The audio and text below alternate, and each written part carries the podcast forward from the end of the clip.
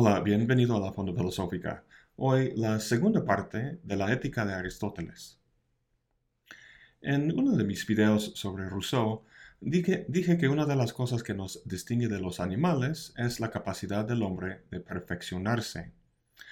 A unos meses de nacer, un perro es lo que será el resto de su vida.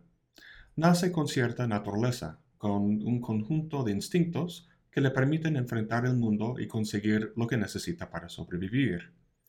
Nosotros también somos animales. Nacemos con instintos y apetitos que hay que satisfacer. Pero si no hiciéramos más que eso, no seríamos humanos. Curiosamente entonces, parte de la naturaleza humana consiste en trascender la naturaleza con la que nacimos. Es a eso que se refiere Rousseau con la idea de perfeccionarse. Dice que somos los únicos animales capaces de convertirse en imbécil. Y es verdad. Jamás vas a ver un perro imbécil. Pero un ser humano, sí, hay bastantes. Pero también, obviamente, hay humanos que viven bien. Los instintos del perro rigen su vida, pero ¿qué es lo que rige la nuestra? ¿Qué es lo que posibilita que transformemos la naturaleza con la que nacimos? El deseo o apetito con el que cuenta nuestra naturaleza animal no está fijo como el de los perros, sino que puede moldearse, organizarse.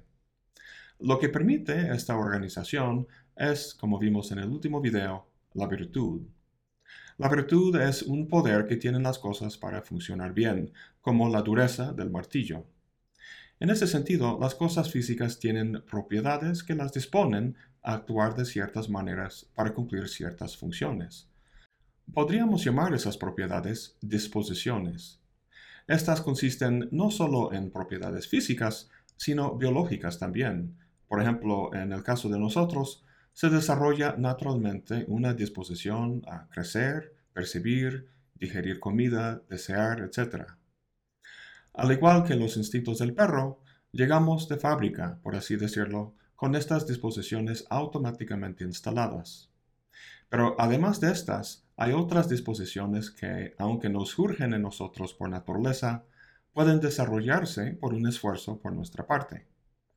El esfuerzo consiste en un entrenamiento que forma hábitos. Estos hábitos o disposiciones habituales forman en su conjunto lo que llamamos el carácter de uno, su forma de ser. Si los, hábitos, se forman bien, son virtudes, si mal, son vicios. Veamos la propia definición de Aristóteles. La virtud es un hábito, una cualidad que depende de nuestra voluntad, consistiendo en un medio relativo a nosotros, y que está regulado por la razón en la forma que lo regularía el hombre verdaderamente sabio. Hay que esclarecer que lo que define aquí es la virtud moral, también hay virtudes intelectuales, pero esas las veremos más adelante. De momento las podemos distinguir de la siguiente manera. La virtud moral tiene que ver con fines, la intelectual con medios.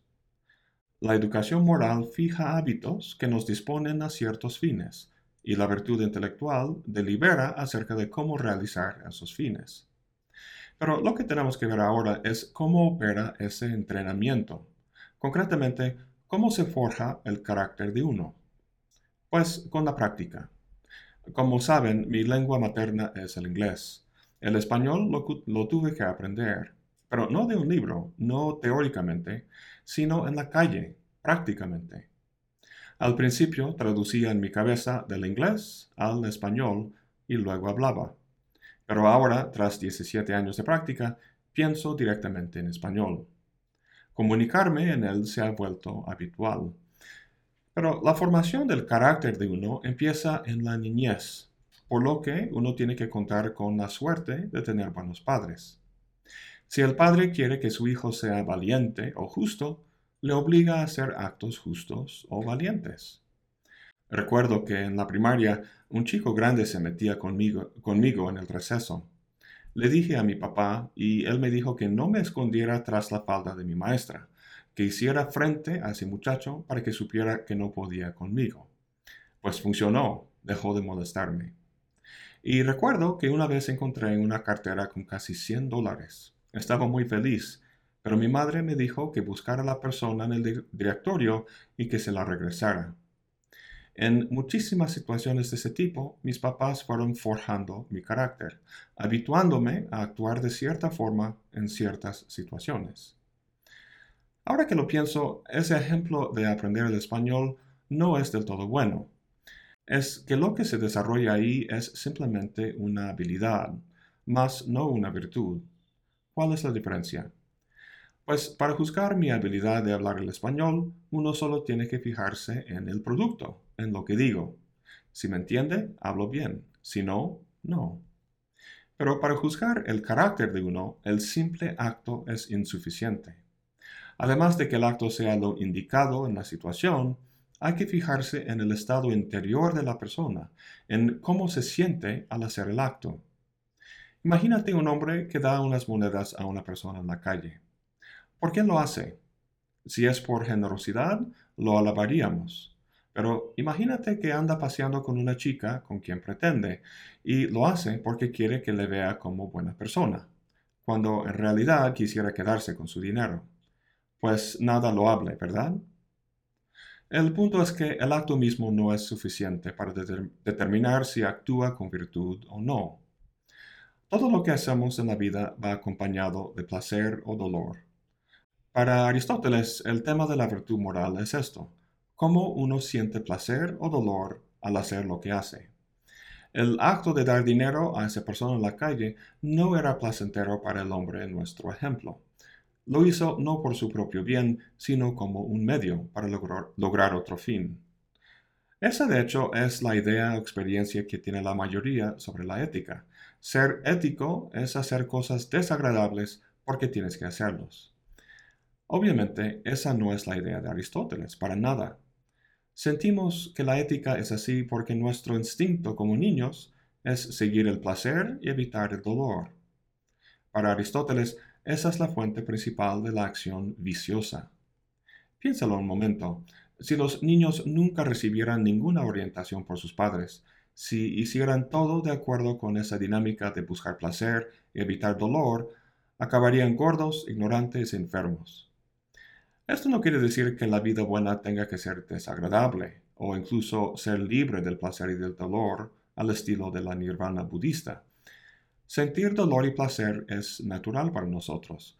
No es cuestión de suprimirlo, sino más bien de moldearlo. Moldearlo para que uno sienta placer de la forma indicada y en el momento indicado.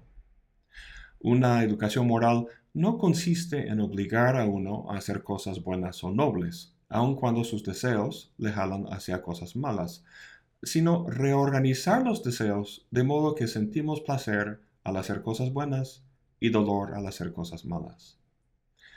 Al principio de este entrenamiento, los actos que uno hace son buenos solo en su aspecto exterior, pero con el tiempo y la habituación llegan a forjar una disposición interna de la que brotan naturalmente esos actos.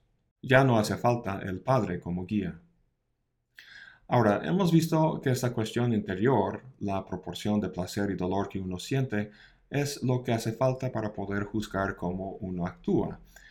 Pero no es suficiente para distinguir lo virtuoso de lo vicioso. Es decir, uno igual puede ser moldeado para sentir placer haciendo cosas viles. ¿Cómo se distinguen los actos virtuosos entonces? Seguro has visto comerciales para cerveza que al final muy rápidamente o en letra chica dice todo con medida. Pues eso lo debemos a Aristóteles. Si observas la conducta de un hombre sabio, verás que lo que hace se ubica, en general, en un punto medio entre dos extremos. No se trata de un punto aritmético. Por ejemplo, un kilo de comida puede ser muy poco y cinco kilos demasiado, pero eso no significa que todos deben de comer tres kilos. El punto medio, dice, es un punto relativo a cada quien. Para una persona pobre, regalar algo con un valor de 100 pesos puede ser generoso, pero para Carlos Slim no sería nada generoso. Un ejemplo que da Aristóteles es la valentía. Lo que se quiere es tener valor, pero el acto que se considera valiente varía de contexto y de persona. Yo tengo cierto miedo a las alturas, así que saltarme de un puente como en el bungee sería valiente. pero no sería valiente para este señor. Lo que hizo él, saltándose desde el espacio, sería para mí no valiente, sino temerario. Lo que se nota en estos ejemplos, donde hay que tomar una decisión, es que hay un menos, un más y un punto medio. Cobarde, valiente, temerario. Codo, generoso, pródigo o extravagante. Cuando actuamos en el mundo, estamos respondiendo a una situación. La pregunta es, ¿cuál es la respuesta correcta? Cuando reprobamos a otro por lo que hizo, lo reprobamos casi siempre porque su reacción fue insuficiente o excesiva. El hombre sabio, para Aristóteles, siempre responde de forma apropiada, virtuosa, entre los extremos de poco y mucho, insuficiencia y exceso. Ojo, esto no implica que hay una forma virtuosa de robar o asesinar. Algunas acciones no admiten un punto medio. Quiero volver a la definición de virtud que vimos al principio. La virtud es un hábito, una cualidad que depende de nuestra voluntad, consistiendo en un medio relativo a nosotros y que está regulado por la razón en la forma que lo regularía el hombre verdaderamente sabio. Hasta ahora hemos hablado de la virtud moral como un hábito que consiste en un punto medio y cómo ese hábito se desarrolla. El papel de la razón en esto, la virtud intelectual, lo vamos a ver más adelante. Pero para finalizar esta parte, quiero reflexionar sobre el carácter voluntario de la acción. Aristóteles lo trata porque es solo por acciones voluntarias que los hombres son aprobados o reprobados. Te pueden juzgar todo menos lo que haces por compulsión o por ignorancia. Si alguien te agarra y te avienta por el techo de un edificio y caes y rompes la banqueta ahí abajo, el municipio no puede culparte porque fue involuntario. La causa fue externa a tu control. Si eres un cajero en un banco y un hombre saca una pistola y pide dinero y se lo das, pues técnicamente el acto fue bajo tu control, pero es perdonable porque actuabas por, por temor a un mal mayor.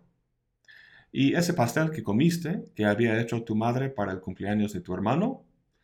Pero mamá, no lo pude resistir, estaba fuera de mi control. No, ahí tu mamá tiene razón, eres culpable. Pues de otra forma, nada de lo que hiciéramos por placer podría censurarse o aprobarse. El otro tipo de acto involuntario es aquel que se hace por ignorancia. Imagínate una obra de teatro donde un actor dispara una pistola y mata a otro actor, pero de verdad.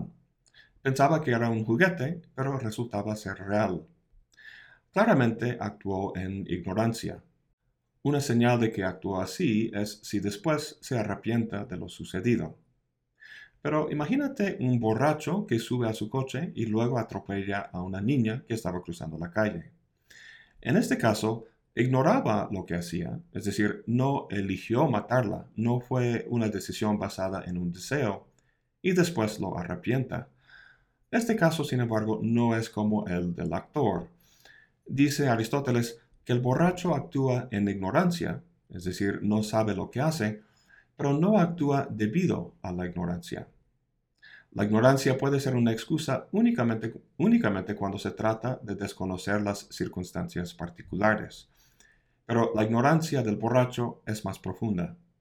Además del particular, ignora el universal, es decir, lo que es bueno para él, los fines generales que constituyen el vivir bien. Entre ellos no se cuenta emborracharse. Al desarrollar ese hábito, sabía que podía llegar a afectar su juicio y a tener malas consecuencias. De eso sí es culpable. Algo parecido me pasó hace años. Había llegado a Boston a estudiar la maestría y compré un coche de segunda mano y andaba en ella cuando me detuvo una policía. Me dio una infracción por no llevar una calcomanía que comprobaba que el coche había sido inspeccionado. Yo no sabía que hacía falta tal inspección, entonces fui al tribunal para decírselo al juez. ¿Qué me dijo? Ignorancia de la ley no es excusa, y duplicó la multa por haber perdido su tiempo. Aquí vemos la misma situación. Parte de vivir bien en una sociedad es conocer las leyes y obedecerlas. Ignorancia de lo particular puede perdonarse, pero no del universal. Para resumir todo esto, entonces, los actos moralmente relevantes son los voluntarios. Al originar uno el acto y al conocer las circunstancias en las que el acto se lleva a cabo, uno es moralmente responsable de ello. Pero para actuar hace falta no solo la disposición habitual de actuar de cierta forma, sino la habilidad de llevarlo a cabo. Para eso requiere uno de virtudes intelectuales, tema que trataremos en el siguiente video. Bueno, eso es todo por hoy. Gracias por acompañarme. Hasta la próxima y buen provecho.